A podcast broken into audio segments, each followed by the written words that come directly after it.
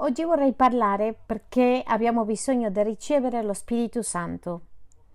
Perché de- dovrei ricevere lo Spirito Santo? Siamo nel mezzo di una serie? No, siamo piuttosto alla fine di una serie di predicazioni che abbiamo chiamato le feste bibliche.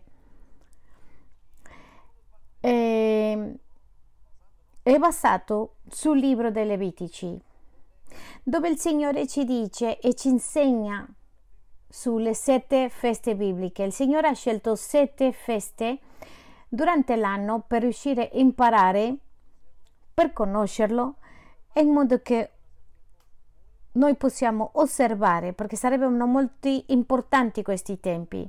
Dentro possiamo vedere in questo schermo delle feste che avete sentito e quelle che non hai mai sentito. Quindi se tu vuoi sentire un pochettino di più su queste feste, che cosa significa ognuna di queste, andate a csi.com e sentiremo tutte le spiegazioni. Oggi siamo sulla quarta festa. La prima è la Pasqua, i panni senza lieviti, le primizie e Pentecoste. A queste feste si chiamano le feste le prime feste. Nella parte sulla sinistra, sulle mie spalle, possiamo vedere le ultime tre feste e si chiamano le feste in ritardo. Queste sette si compongono sette feste che il Signore ha scelto, sette giorni speciali che il Signore ha scelto e ciascuno di questi ha un significato per te come credente e se tu sei la prima volta che arrivi, voglio dirti che avrà un significato se vuoi accettare questo significato che Dio ha per te. Oggi stiamo parlando della festa dei Pentecoste. Le feste sono quattro regali. Cosa sono? Quattro regali che Dio dà all'essere umano, rappresentato per queste quattro feste. Quattro regali dico perché non possiamo comprarlo, non possiamo fare nulla, non possiamo pagarlo, non possiamo come rispondere a questi quattro regali. Il primo regalo, la prima festa si chiama Pasqua, tu l'hai sentito sicuramente. La Pasqua, diciamolo così, è il regalo della libertà, è il regalo della libertà. È il giorno in cui Dio ci ha regalato il presente, il regalo di essere liberi del nostro antico amo la Bibbia dice che eravamo schiavi di un amo e questo dia- amo era il diavolo. Eravamo schiavi di lui. Il giorno della Pasqua Dio ci dà questo regalo della libertà. Il secondo regalo lo troviamo in pani senza lieviti. Ripetiamo insieme, pani senza lievito. E questo regalo è quando mm, la rottura del peccato. Questo significa che Dio ci ha dato il regalo di rompere con il potere che ha il peccato dentro di noi. E il nostro più grande nemico non è fuori, è dentro di noi. E questo nemico è il peccato. Per il peccato succedono tutte le cose cattive. Per il peccato accadono la malattia del cancro, accadono i divorzi, per il peccato accadono abusi, l'inquinamento. Il peccato è in teoria, diciamo teologicamente parlando, è la causa di tutti i mali. E una persona con il potere del peccato dentro stesso non è totalmente libero, è, è libero dell'antico amo, ma tu sei limitato ancora. Quindi in pane senza lievito rompe il potere del peccato. Ma in primizie Dio ci dà un grande regalo e questo regalo delle primizie è il potere della resurrezione. Il potere della resurrezione. E come tu puoi comprendere il potere della resurrezione, il potere di fare qualcosa che non siamo capaci. E Dio le fa un esempio come eh, quando è morto e tornare alla vita. Questi tre regali, infatti individualmente ogni regalo è molto importante e se tu sei molto cosciente, consapevole che Dio ci dà questi regali, il credente, tu puoi arrivare a conclusioni molto grandi dell'amore di Dio per te e se tu le puoi apprezzare questo e le fai un tesoro dentro di te, potrebbero cambiare la tua vita. Il primo regalo, immagina, sei libero, un, un schiavo diventa libero. Il secondo dice, wow, di, avere, di non avere il, pe- il, potere del peccato dentro, di, cioè che tutto che mi fa male, il più grande nemico, sconfiggerlo. Questo è meraviglioso. E il terzo, ancora più grande, è il grande potere. Ma il quarto regalo è molto speciale. Il quarto regalo che Dio ci ha fatto lo vediamo nel tempo del Pentecoste ed è la presenza del suo Spirito. È la presenza del suo Spirito. Ripetiamo insieme la presenza del suo Spirito. In questo caso Dio ci ha dato qualcosa. In questo caso, in questa ultima delle feste, Dio si è regalato a se stesso. Voglio che tu sappi che Dio oggi ci offre il regalo che Lui dà a se stesso ci sono persone che regalano qualcosa speciale, regalano tempo, regalano qualcosa, ma altri che sono molto più vecchi, che regalano quando si danno se stessi. I genitori, per esempio, la mamma, per esempio, per i bambini è il, è il loro regalo, lei si dà a se stessa. Questo regalo è molto speciale perché lo stesso Signore si dà si arrende e ci dona la propria presenza e viene a vivere dentro di noi. E questo è quello che Pentecoste esemplifica e insegna. Ed è molto importante, come è così importante questo regalo, oggi vorrei insegnare due cose sul regalo della sua presenza e della presenza di avere lo Spirito Santo nella nostra vita e perché è importante. E poi darò cinque ragioni Cinque cose che abbia, dobbiamo lasciare per rinunciare, per vivere il regalo di Dio nella nostra vita. Oggi, per te, per me, Dio ci presenta un regalo, la sua presenza. Qualcuno ti ha fatto un regalo così speciale, regalarsi se stesso? Vero di no? È meraviglioso quello che stiamo parlando. Quindi perché insegnerò perché Dio vuole che tu ricevi questo regalo? Perché Dio vuole che tu riceva questo regalo dello Spirito? E oggi mi piacerebbe che tu potessi lasciare tutti i pregiudizi, impazienza, tutte scuse, tutta preoccupazione, tutti i pregiudizi religiosi, soltanto ascolta e accettare questo regalo e alla fine di, di, diremo io oggi voglio questo regalo allora, perché abbiamo bisogno che Dio ci dia il suo Santo Spirito? Perché ho bisogno di ricevere questo regalo dello Spirito Santo in me? Ti do due motivi. La prima, per avere una relazione con me. Io ho bisogno di ricevere questo regalo dello Spirito Santo perché Lui possa avere una relazione con me. Dio vuole avere una relazione con me. Diciamolo insieme, tutti insieme. Dio vuole avere una relazione con me. Andiamo a Giovanni 14, versetto 16. Giovanni, Vangelo secondo Giovanni 14, versetto 16. Lo scopo di questi due regali ci spiega lo stesso Signore Gesù. E il primo lo troviamo in Giovanni 14, 16. E queste sono le parole del Signore Gesù parole che tu credi e quello che lui dice è verità e lui ci spiega perché abbiamo bisogno di ricevere il suo Santo Spirito. Ascoltiamo quello che dice. E io pregherò il Padre ed egli vi darà un altro consolatore perché sia con voi per sempre.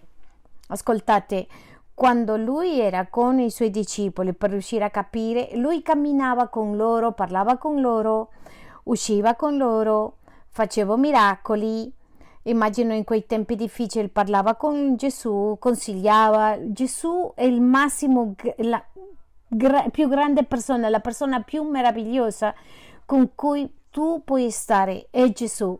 Tu devi pensare al suo carisma, l'amore, il, il desiderio. Chi è lui? Penso nella mia moglie, io passo tanto tempo con mia moglie e mi piace, adoro passare tempo con lei. Ci sono persone che mi, mi piace passare tempo, Bene, Gesù è più di quello, più là di quello.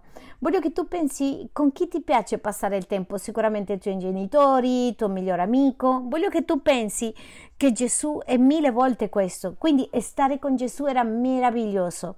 E un momento quando Gesù stava andando via, era con i suoi discepoli, le ha detto: Sentite, ho una notizia, devo partire da questa terra. Lui gli dice a loro: Vado via, ma voglio che voi sapete che lascerò non un consulente, vi lascio un altro. Per quello la parola altro è importante, altro come lui, esattamente come Gesù. Allora, c'è una particolarità, continuiamo a leggere il versetto. Ed egli vi darà un altro consolatore uno come lui, in modo che sia sempre con loro, perché sia con voi per sempre. Voglio che tu sappia che il primo motivo per cui quale Dio vuole che tu ricevi lo Spirito Santo è perché è l'unico modo in cui tu puoi avere una relazione con Dio. Quando tu ricevi a Gesù, tu ricevi lo Spirito Santo. E questo Spirito Santo è la connessione che c'è dentro di te e dentro di Dio. Quindi è quello che con, comunica continuamente, è quello che fa a volte pensare di un modo diverso, che ti fa sperimentare di un modo diverso e chi permette che tu sperimenti miracoli. Lui è l'unico che fa che io possa sperimentare a Dio in questo corpo che non devo andare al terzo cielo, la Bibbia ci parla che Dio sta nel, nel terzo cielo e dice che noi oggi che siamo qui, come possiamo andare a parlare con Lui, avere una relazione con Lui? Non possiamo prendere il cellulare e dire Signore sei lì, non c'è un modo fisico di avere una relazione con Dio. Quindi l'unico modo in cui l'essere umano può avere una relazione con Dio è ad accettare il regalo della sua presenza. È come se Dio venisse a vivere dentro di me. Ripetiamo, Dio viene a vivere dentro di me. E leggeremo fra qualche minuto un altro versetto dove, dove Gesù diceva ai suoi discepoli e la diversità, la differenza, noterai che questo nuovo spirito non ci sarebbe più con loro come Gesù era con loro. Gesù andava a dormire e loro dovevano dormire in un'altra parte o forse Gesù in quel momento andava a pregare e loro non potevano tornare e rimanevano pensando che sta facendo il Signore Gesù sta pregando e per quello abbiamo nel, tante cose scritte su di lui, ma la Bibbia dice che questo Gesù sarebbe stato dentro di loro. La particolarità dello Spirito Santo, che lo Spirito Santo verrebbe a vivere dentro di noi. E questo è molto speciale, pensate, dentro il tuo corpo soltanto vivi te, ma adesso Dio ci dice che il modo di accettare il regalo dello Spirito Santo di Pentecoste in te è che tu le dica allo Spirito Santo vieni a abitare in me e inizierai una nuova vita. Amen. Diamo un applauso al Signore.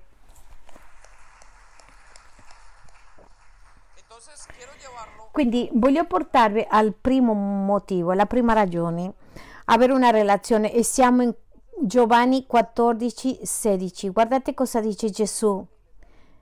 E io pregherò al, pa- al Padre ed egli vi darà un altro consolatore perché sia con voi per sempre.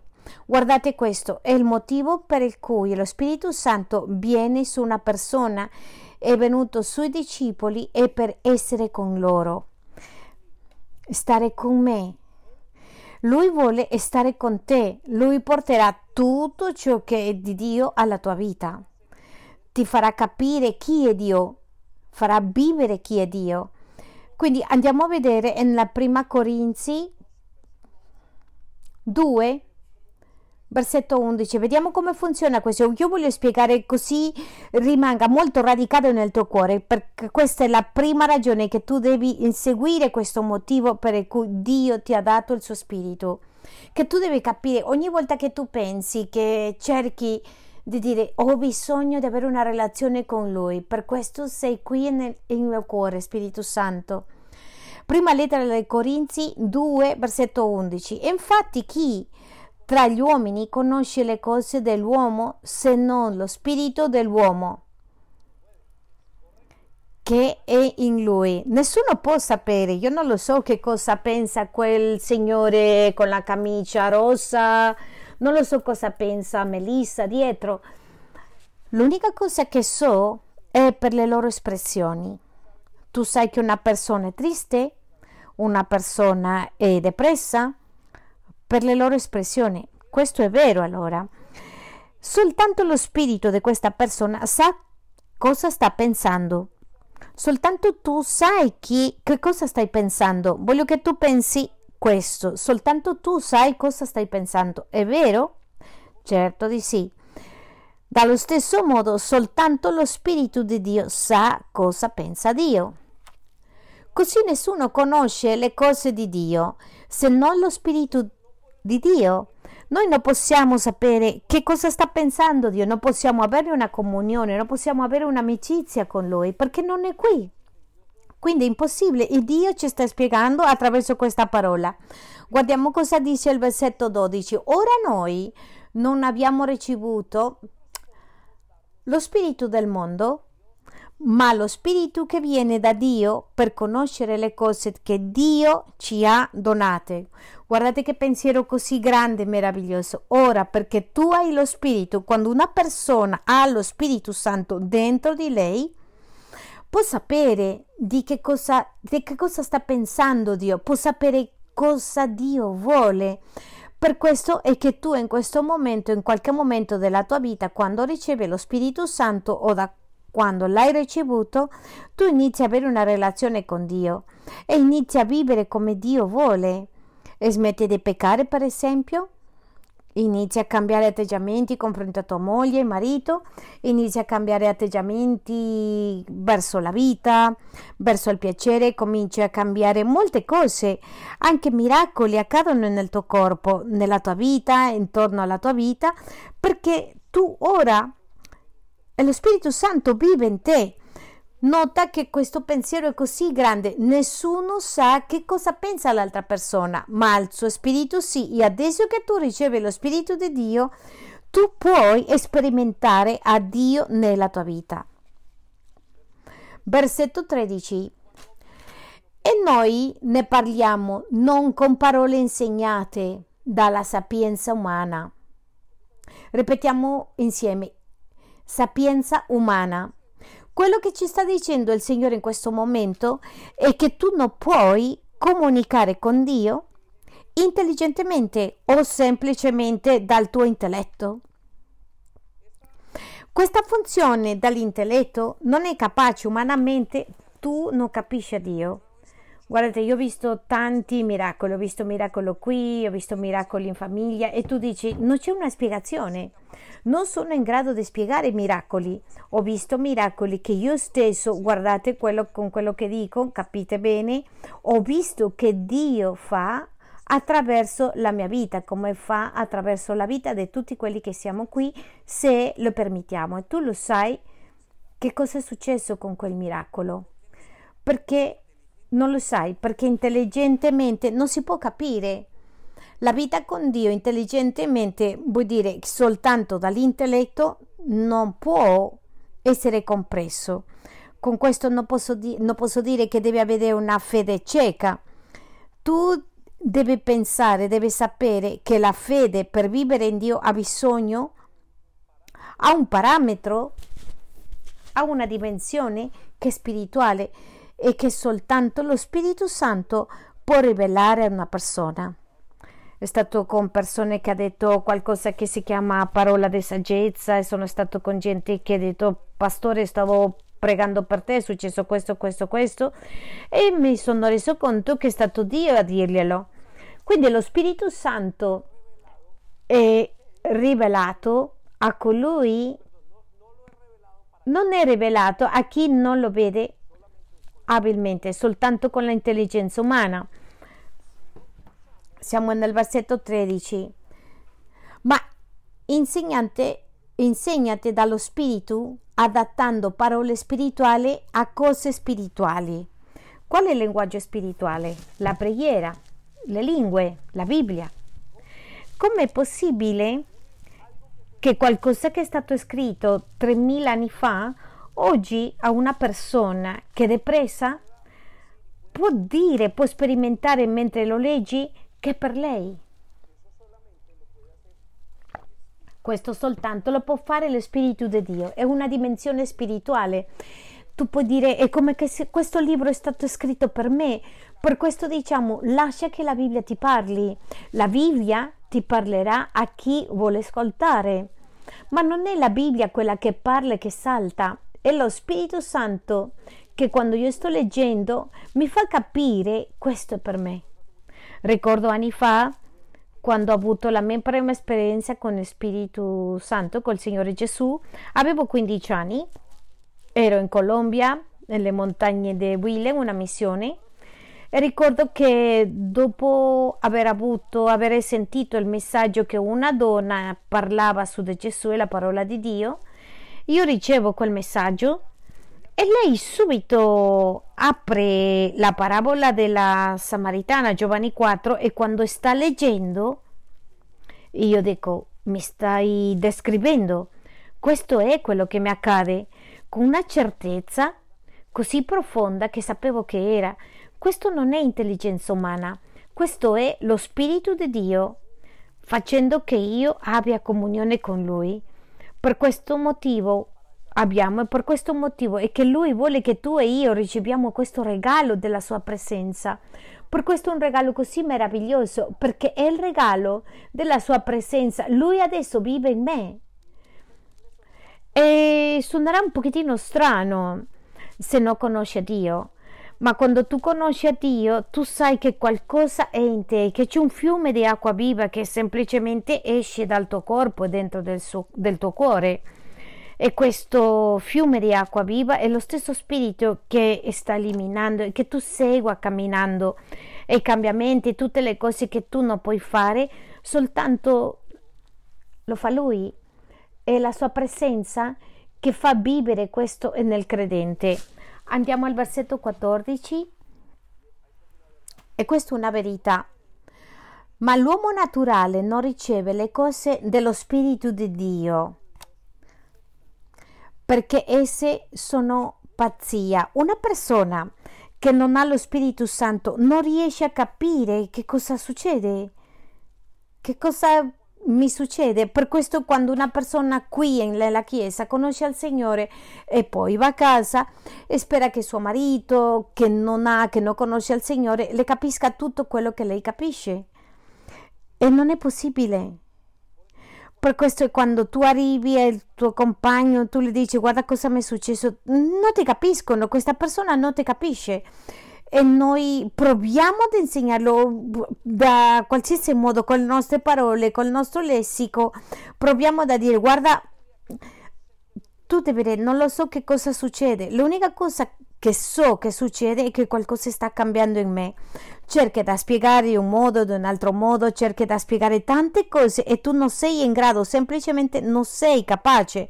Perché? Perché la persona non ha lo Spirito Santo. Ecco perché dice in questo versetto ma l'uomo naturale non riceve le cose dello Spirito di Dio e non è che non le accettano così, che rifiutano, sino che non la capiscono. Genitori, vi dico una cosa, i vostri figli non capiscono tante volte la fede e il motivo è uno, perché non hanno lo Spirito Santo, perché ancora non hanno sicuramente a Gesù. Ma quando tu le trasmetti a Gesù, tu stai trasmettendo lo Spirito Santo. Ripetete come quando trasmetto Gesù, io trasmetto lo Spirito Santo. Quindi, allora soltanto lì è quando la persona capisce. E ti do un altro esempio, un'altra parola molto importante. Se una persona a cui tu le condividi, le condividi chi è Dio, se non ha lo Spirito Santo non capirà. Sì, l'unico modo che tu hai capito, ascoltate questo, chi è Dio è perché lo Spirito Santo ti ha rivelato. Non c'è un altro modo. Anche leggi la parola di Dio. Guarda, noi abbiamo persone qui nella Chiesa che hanno studiato teologia all'università, tre anni, un, soltanto un libro, e non hanno capito. Nelle scuole gli insegnanti di religioni le insegnano ai loro figli ai suoi figli, ai nostri figli, e non lo sanno chi è Dio, perché le insegnano intellettualmente. Soltanto lo spirito può fare che una persona capisca chi è Dio. Ecco perché l'abbiamo detto all'inizio. Sussurra chi è Dio. Quando tu parli a una persona chi è Dio, soltanto lo Spirito Santo le può rivelare chi è. È l'unico modo. Voglio che tu capisca questo. Se tu sei qui oggi è perché hai ricevuto Gesù nel tuo cuore e hai capito che sei salvo. Voglio che tu sappia che lo Spirito Santo ti ha parlato. Se tu sei qui e non sai che sei salvo, non ti devi scoraggiare perché ancora non ti ha parlato, ma oggi è una giornata piacevole perché Dio ti parli. Amen. Andiamo all'altra parte del versetto. Perché esse sono pazzia per lui. È certamente una pazzia per gli occhi che non hanno lo Spirito Santo. Te le presento in un altro modo. Chiudi gli occhi un attimo per pregare e tu stai parlando con qualcuno invisibile. È una sciocchezza, umanamente parlando è una delle più grandi sciocchezze là fuori. Come che posso io chiudere gli occhi e parlare con una persona che non è qui e che è molto lontana e che non la conosco nemmeno?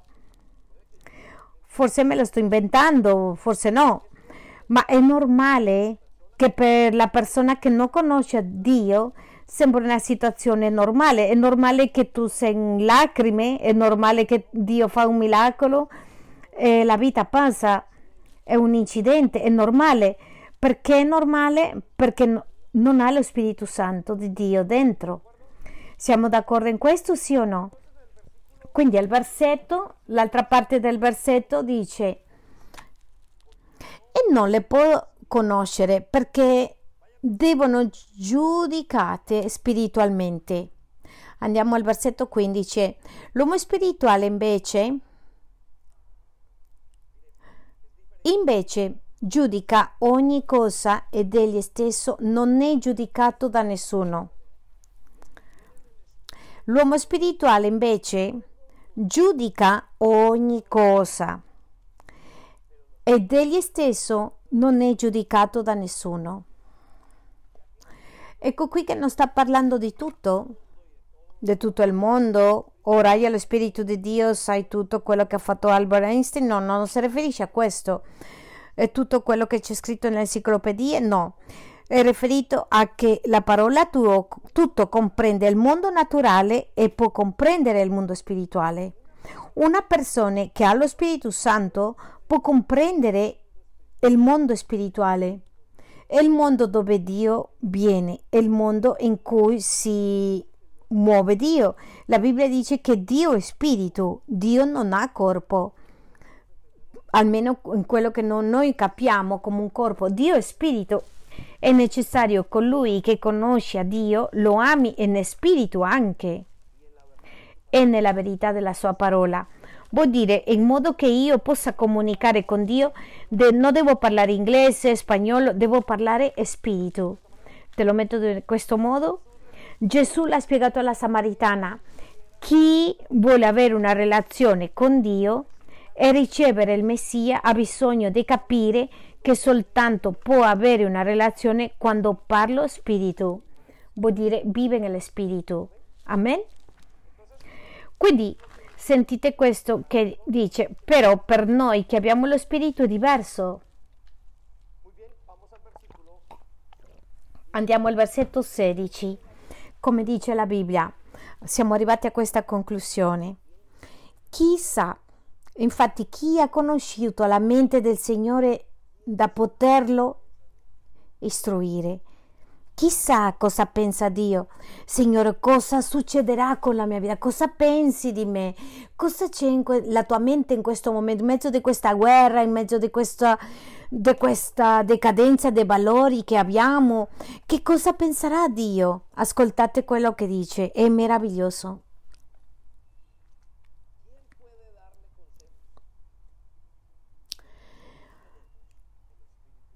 Infatti chi ha conosciuto la mente del Signore da poterlo istruire, ora noi abbiamo la mente di Cristo. Dovuto a che tu e io abbiamo lo Spirito dentro di noi, noi oggi possiamo pensare come Dio pensa. Sapete, attenzione, guardatemi l'attenzione, guardatemi, concentriamoci. Il resumen della vita cristiana è somigliare a Gesù. Soltanto una persona che riceve lo Spirito Santo comincia ad assomigliare a Gesù. E ti dico perché. Perché comincia a pensare come Gesù pensa. Vi spiegavo l'altro giorno in una riunione, la Chiesa esiste in modo che tu somigli a Gesù. Qui c'è caffetteria, ma non esistiamo per avere caffetteria. Qui c'è musica, ma non esistiamo per questo. Qui c'è insegnamento, ma non esistiamo per insegnare. Esistiamo per la totalità che ogni persona che entra da quella porta esca somigliando a Gesù. È una opera che soltanto lo Spirito Santo può fare. Tu ti chiedi che cosa fanno nelle chiese? Fanno questo. Che cosa fanno nei panifici? Cosa fanno? Pane. Cosa fanno nelle scarpiere? Eh, scarpe. La chiesa fanno persone che sono convertite in Cristo è tutto quello che Dio sta facendo. Questo si può fare ora perché? Perché lo Spirito Santo vive in te. Ecco perché tu oggi hai la mente di Cristo. Ripetiamo insieme, ho la mente di Cristo. Il primo motivo per il cui abbiamo bisogno o dobbiamo accettare il regalo della presenza dello Spirito Santo è per avere comunione con Lui, di avere comunione con Lui una comunicazione, una relazione, questo è primordiale. Ragazzi, siete liberi, non c'è potere del peccato nelle vostre vite, avete il, il potere della resurrezione, adesso ricevete la mia presenza e quando tu ricevi la presenza, tu inizi a sperimentare una relazione profonda. Voglio che tu pensi nel tuo migliore amico i miei due figli sono gemelli, due dei miei figli, Sebastiano e Kelvin, e loro hanno una relazione come nessun altro, profonda. Una relazione tale così, si parla, non lo so se si parlano telepaticamente. Dicono che i gemelli si parlano telepaticamente, non lo so se a qualcuno le succede una cosa o l'altro. Esattamente quello che potremmo pensare dello Spirito di Dio e noi tu oggi sei in grado di sperimentare cose che lui starà sperimentando. Tu oggi puoi provare la gioia che è in Gesù e la sua promessa è parte del frutto di stare con lui. Tu oggi puoi perdonare perché lui ha perdonato. È un regalo, è un dono di Dio. Amen. Quindi il primo motivo per cui io ho bisogno di ricevere lo Spirito Santo e avere una relazione con me. Dio vuole una relazione con me. Il secondo motivo, la seconda ragione è guidarmi a vivere in un modo meglio e diverso. E andiamo a Giovanni, al Vangelo secondo domani, Giovanni 14, 13 e troviamo qui al Signore Gesù Cristo e spiegando ai suoi discepoli che andrà via ma che lascerà lo Spirito Santo. E voglio che tu faccia una pausa, fermiamoci qua. La maggioranza delle persone pensano che ricevere lo Spirito Santo è ricevere il potere di fare miracoli. Ed è vero, non voglio che pensate di un modo diverso. Pensate che ricevere allo Spirito Santo che io possa fare qualcosa dentro di me, un cambiamento. È vero, ma la maggioranza delle volte cadiamo nell'errore come credenti di non comprendere che lo Spirito Santo arriva a guidarmi. Questo che il Signore le spiegherà a loro. Giovanni 14, 13. Lo stesso Signore Gesù, parlando con i suoi discepoli, stanno il 12, 14, 16, 18, ma erano i suoi discepoli, o tre o quattro, non lo sappiamo, e gli dice, e quello che chiederete nel mio nome io farò, affinché il Padre sia glorificato nel Figlio. Si riferisce a Pentecoste quando io arrivo e la gente che non è stato in Pentecoste perché è successo duemila anni fa e continua a accadere esattamente uguale. Se tu sei nuovo nella Chiesa o non hai mai sentito questo messaggio, il Signore gli dice quando arriva. Se tu aspetti che lo Spirito Santo arriva alla tua vita, voglio che tu sappi che Lui arriva. Lui dice che arriverà. Ascoltiamo e così lo potrai sperimentare. Quando arriva lo Spirito Santo ti dirà cos'è vero e vi guiderà. Guiderà l'ha spiegato, è il motivo principale, il secondo motivo principale in cui una persona, perché una persona ha lo Spirito Santo è per guidarli. Allora, perché guidarli? Voglio che tu sappi questo, quando l'uomo si è staccato di Dio nel giardino dell'Eden, è rimasto confuso, senza guida e questa confusione ha superato fino ad oggi. Dovuto a questa confusione è che tu e io viviamo stressati, dovuto a questa confusione che viviamo in ansia. Te lo mostrerò. Che cosa devo fare domani? Che, che, devo, che carriera devo scegliere? Dice un giovanotto. Ho una decisione. Sarà che studio, sarà che non studio, mi separo, non mi separo? Mi sposo, non mi sposo? Compro una casa qui, compro in questo paese? Che cosa faccio? Tutti i giorni tu e io stiamo affrontando situazioni che praticamente tante volte ci fanno anche ammalare.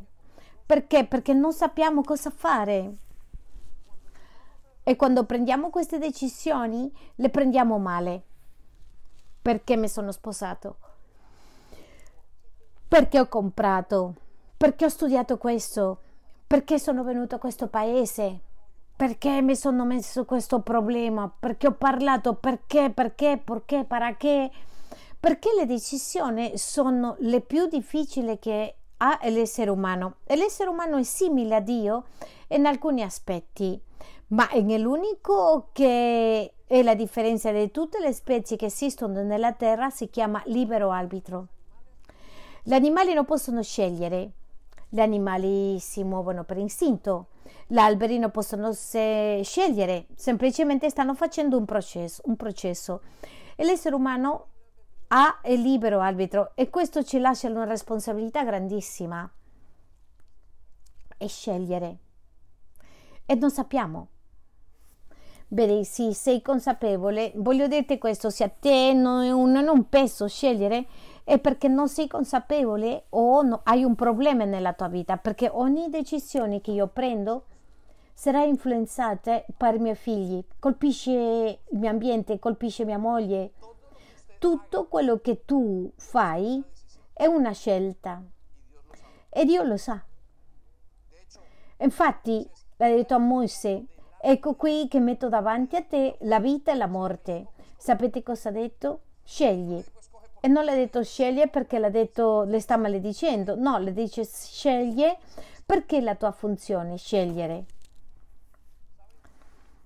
Sapete perché abbiamo tanto dolore nella nostra vita? Perché scegliamo.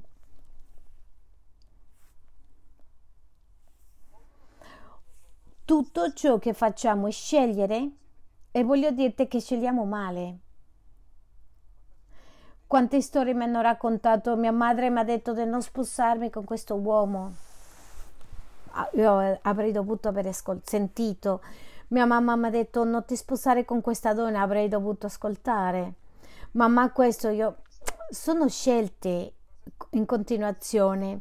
Quindi il secondo beneficio del regalo più grande che Dio ha fatto su di noi, che lo Spirito Santo, il regalo della sua presenza in noi, viene per aiutarci a scegliere. E io ti dico una cosa, preferisco imparare a scegliere piuttosto che avere un miracolo o preferisci soldi? Preferirei avere tutti i soldi del mondo, sapere scegliere. Certamente. Se tu sapessi scegliere, tu prenderesti le decisioni giuste e non avresti tanto dolore. E Dio lo sa. E quando tu oggi cammini verso Dio, Dio ti dice scegli, così ti mostro il futuro. Andiamo a leggere l'altra parte del versetto e vi guiderà affinché tu viva nella verità. Che bello avere la, rivelazione del Signore. Lui non parlerà per conto suo, sino che dirà quello che senta dal Dio Padre. La comunione l'ha creata lo Spirito Santo dentro di me, perché per questo Dio mi parla, Dio mi ministra, Dio è con me e le insegnerà cosa sta per accadere.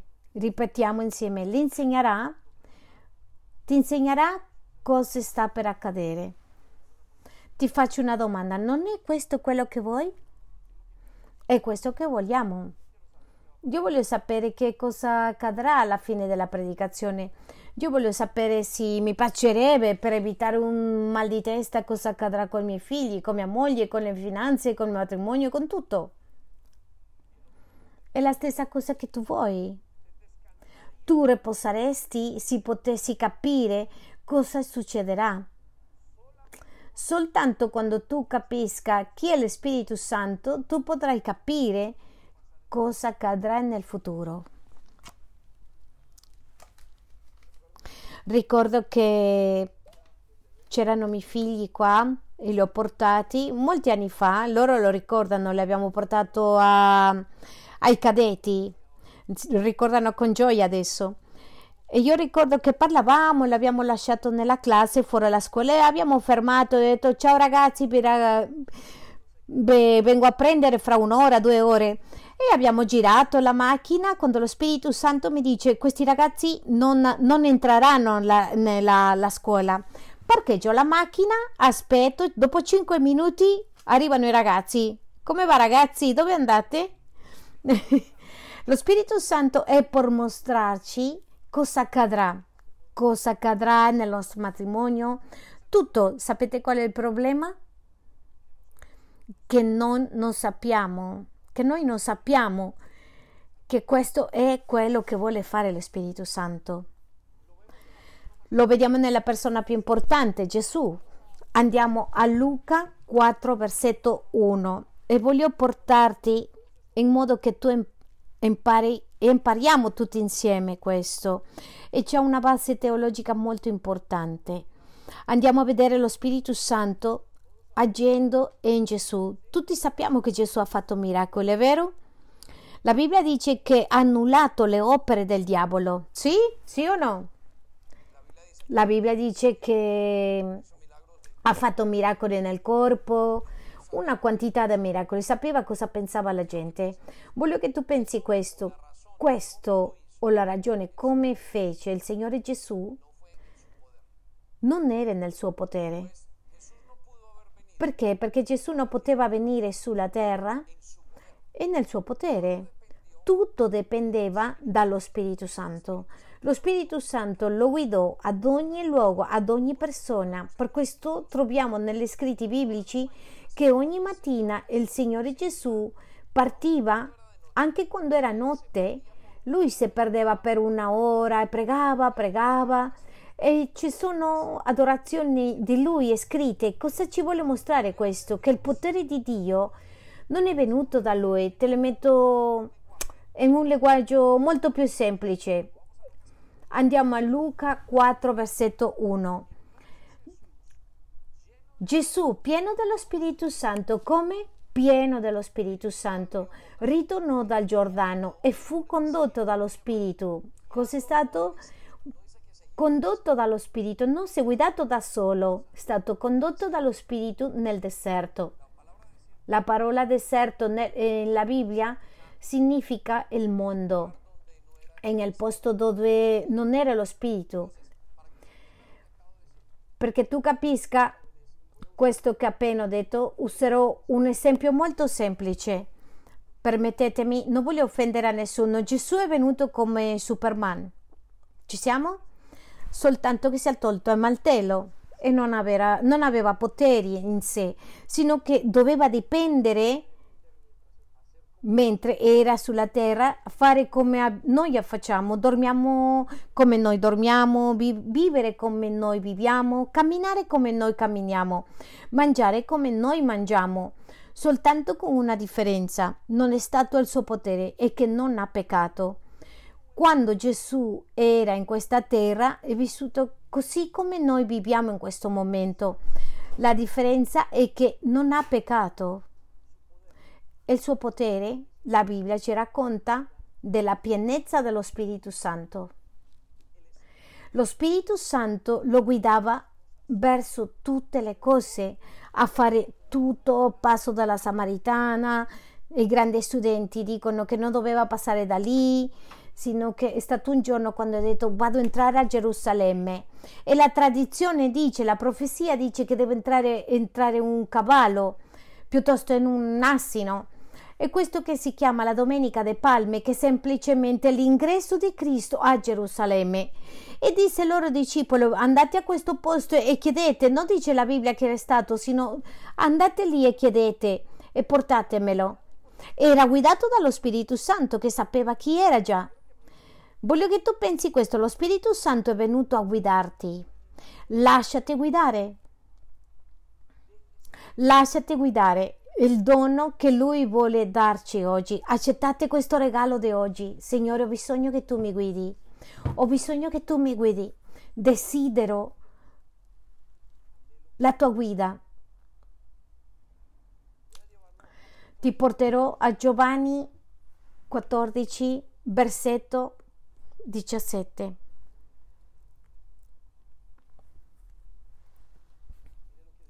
Sentite quello che dice lo stesso Signore parlando, il Signore Gesù. E lo Spirito Santo della verità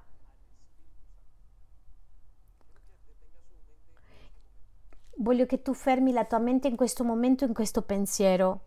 Ci sono spiriti e c'è un, un, soltanto uno spirito che è lo Spirito Santo. È come che si, si sta dicendo quello che ti voglio dare è uno spirito diverso. Farò un parentesi qui. Quando tu ti avvicini e la persona ha rapporti con la moglie, riceve lo stesso spirito che c'ha dentro la moglie e il marito. Se la persona ha un spirito di, di cosa? Di, di tristezza. Dopo questa relazione di insolito la persona rimane con questo spirito di tristezza se tu hai uno spirito di depressione, per questo che le coppie finiscono a somigliare. Non è che hanno vissuto insieme, sino che alla fine finiscono con lo stesso spirito. L'uomo è fatto in tre dimensioni. Tu e io siamo fatti in tre dimensioni. Tu riconoscerai oggi due, ma voglio dirti che questo c'è scritto nella Bibbia. E nel corpo, fatto nel corpo, l'altra dimensione è la tua anima, cioè dove la mente e la terza parte, la terza dimensione di una persona che conosce Gesù è lo spirito. Come tu hai spirito, anima e corpo, tu, po- tu porti un spirito a una depressione, tu vai a letto con una persona, hai relazioni, questo che trasmetti. Va- passi varie cose allo stesso tempo, stai passando quello che ha dent- hai dentro, dentro il tuo corpo, per questo che le coppie finiscono a pensare uguale. Quindi ci sono molti spiriti, ma c'è uno che è lo Spirito Santo. Lo spirito che Dio sta parlando, che ci dà, è lo spirito che è santo, non è lo spirito di codardia, non è lo spirito di tristezza, è lo spirito che è santo, che fra tutti gli spiriti nel mondo nel mondo spirituale c'è uno che è diverso a tutti. La parola santo significa diverso e questo è lo Spirito Santo. Così Dio ci dice che dobbiamo provare gli spiriti. E voglio che tu venga con me. Torniamo a questo versetto fra qualche momento. Andiamo alla prima lettera Giovanni 4.1.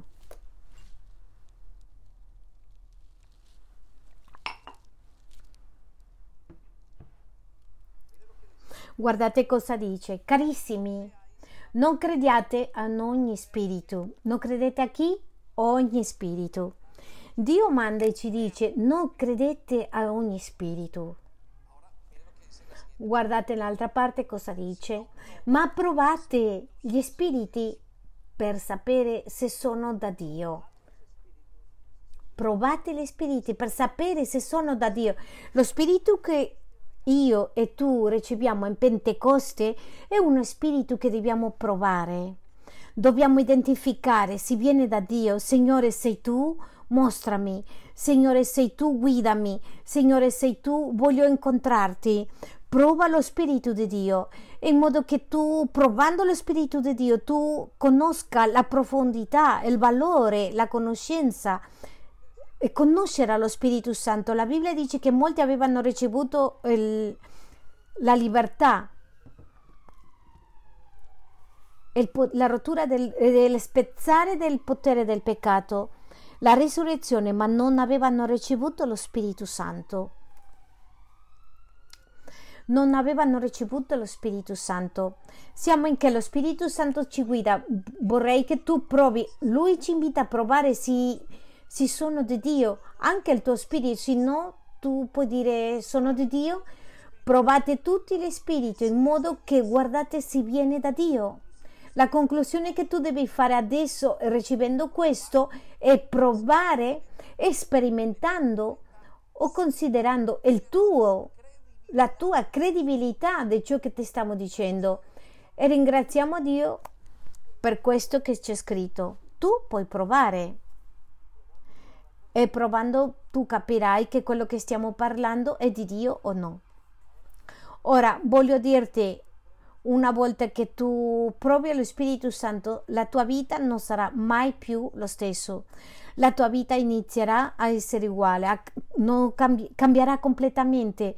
Lui inizierà a guidare i tuoi passi. Tutto cambia. Lui ti guida. Viene Spirito vieni. Andiamo a Giovanni 14, versetto 13. No, siamo, scusate, 14, 17. È lo spirito della verità che guida che il mondo non può ricevere perché non lo vede e non lo conosce. Voi lo conoscete perché dimora con voi e sarà in voi. Tu puoi pensare che quello che è verità è quello che pensi, ma la verità è semplicemente la verità. Quante volte abbiamo creduto che eravamo nella verità e stiamo sbagliando? Perché? Perché la verità, voglio dirti una cosa, è una persona, la verità è Gesù. La verità è una posizione da parte di Dio. Quindi guarda cosa dice. Quella verità, quello Spirito Santo, il mondo non può riceverlo. Non può cosa? Riceverlo. Il mondo non può ricevere, non può conoscere ed esclusivamente per colui che ha ricevuto Cristo. Ma voglio che tu veda due caratteristiche. Per favore, il gruppo di Loda, venite piano piano e prepariamoci Viene Spirito, vieni. Invitiamo lo Spirito Santo. Guardate cosa dice. Il mondo non può riceverlo perché non lo cerca. Fermiamoci qua un attimo. Perché non posso sperimentare lo Spirito Santo? Perché non lo cerco? Anche se lo Spirito Santo è, è dato in un modo che noi possiamo sperimentare a Dio, una persona non potrebbe ricevere lo Spirito Santo perché non lo cerca. Ti do un esempio, qui ci sono coppie, spero non tanti, che litigano do- la domenica perché eh, ci sono i piatti sporchi, per quello litigano le coppie, vero? Certo di sì. Però alcuni di noi abbiamo la mania, alcuni hanno la mania, non mi posso mettere io perché ho imparato la lezione, di non parlare per due settimane perché i piatti non erano puliti, vero? Non ti nascondere, certi che mi guardavano adesso hanno smesso di guardarmi. certo, tu sai che sto parlando con te e se no lo Spirito Santo te lo dice. Ascoltate questo. Che è successo durante queste due settimane? Si è rotta la comunione, è stata interrotta tra, tu, tra, quel, tra le due persone della coppia. Lei ha smesso di parlare, lui ha smesso di parlare a lei. E quando si rompe la comunione, lui non lo sa cosa pensa lei. E lei non sa cosa pensa lui. Non conosce i piani perché lui non vuole dirglielo. Lei conosce, non conosce i piani perché lui è arrabbiato. Si è rotta la relazione. Dallo stesso modo, chi ha ricevuto Gesù rompe la relazione con Gesù quando non c'è comunione. Lo Spirito Santo non è semplicemente, ma deve avere comunione con Lui. Cos'è comunione? Devo avere compagnia con Lui, devo parlare a Lui, devo dirglielo, devo comunicare con Lui. Non può avere comunione se non c'è amicizia. Nonostante che lo Spirito Santo è esclusivamente per te, questo regalo esclusivamente per noi. Nessun altro capirà. È il tuo regalo, la sua presenza si sta dando. E il mondo non può riceverlo perché non lo cerca. E sentite quello che segue. Ma non lo possono ricevere perché non lo riconoscono. Anche se questo è quello che accade nel mondo, voglio dirti che succede a noi. Non sappiamo se è lo Spirito Santo o no quello che ci sta parlando. Ti racconto un'esperienza a livello personale. Sandy, mia moglie, mi diceva mm, poco fa, hai torto. E dentro di me sapevo di essere sbagliato. Ho preso qualche minuto a dirle hai ragione.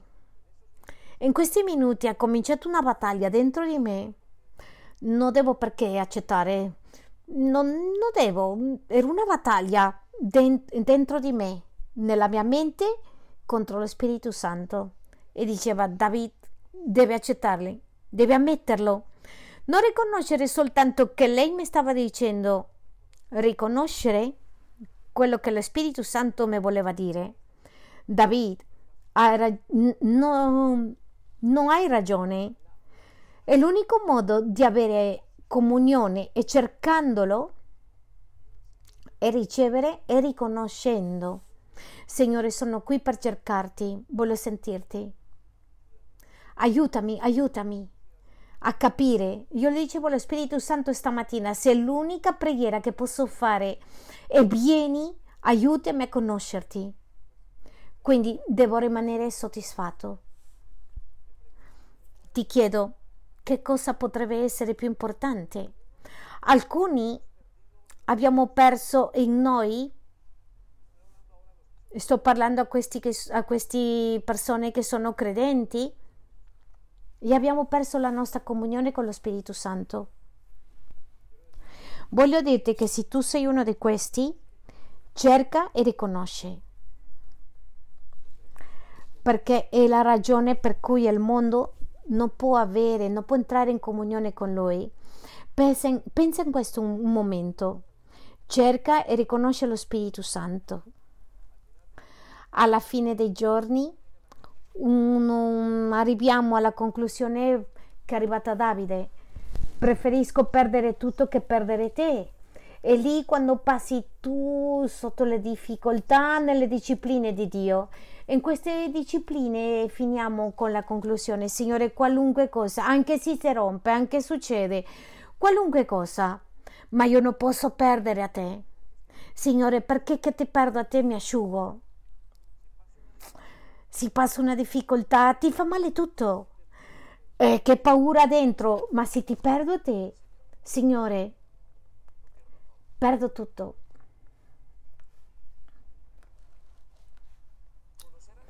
Conoscere lo Spirito Santo è così trascendentale che una persona non sarà mai la stessa e nella sua vita non vuole perdere Mai. Guarda cosa dice. Voi lo conoscete. Voglio che ti fermi un attimo.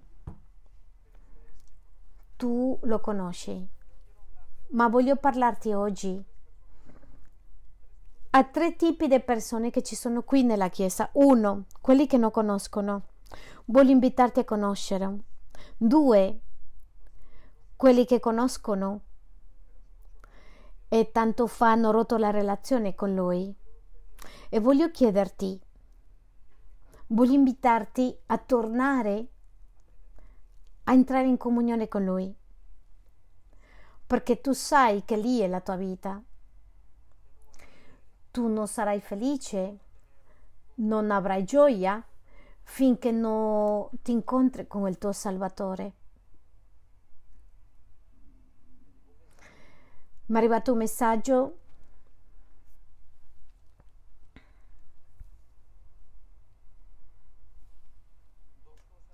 Due cose ricordo.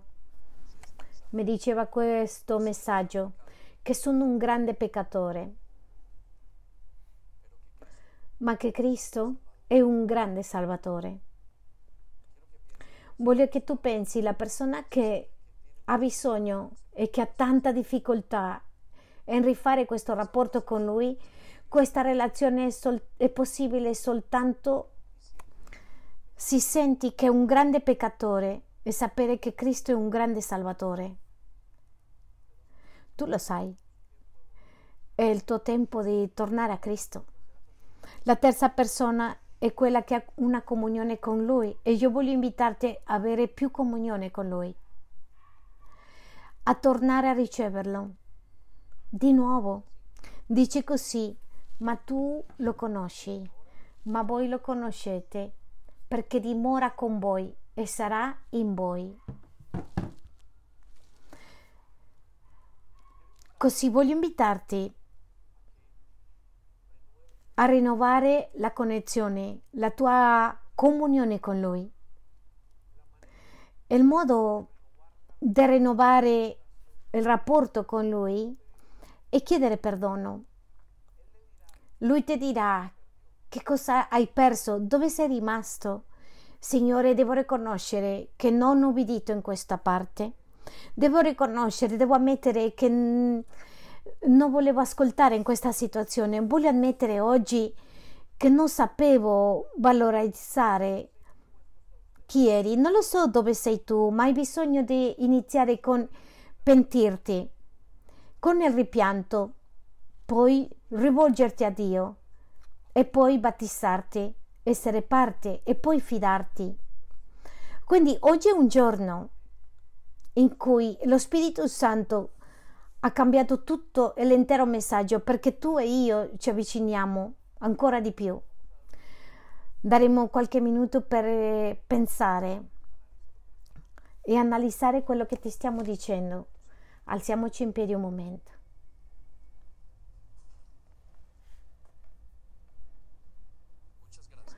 Grazie mille Signore, grazie per ciascuna persona che in questo posto.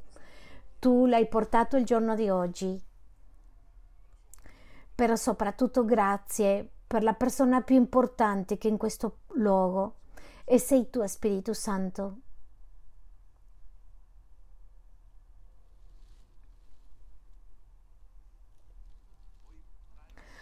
Porta convinzione, Signore, ogni persona che sta pensando, ogni idea, ogni pensiero che ha sentito oggi della tua parola. Non permettere che nessuno rimanga fuori. Oggi fai come tu credi che è necessario. Noi siamo venuti soltanto a dipendere da te a pregare. Siamo venuti per questa grande notizia. Non abbiamo sentito mai prima che c'era un regalo che è stato dato e la presenza dello stesso Dio. E se l'abbiamo sentito non l'abbiamo apprezzato. Ma oggi, grazie Gesù, Oggi possiamo valutare, possiamo apprezzare, possiamo sapere. E tu sei qui e ci stai insegnando. Vieni, vieni Spirito, vieni Spirito.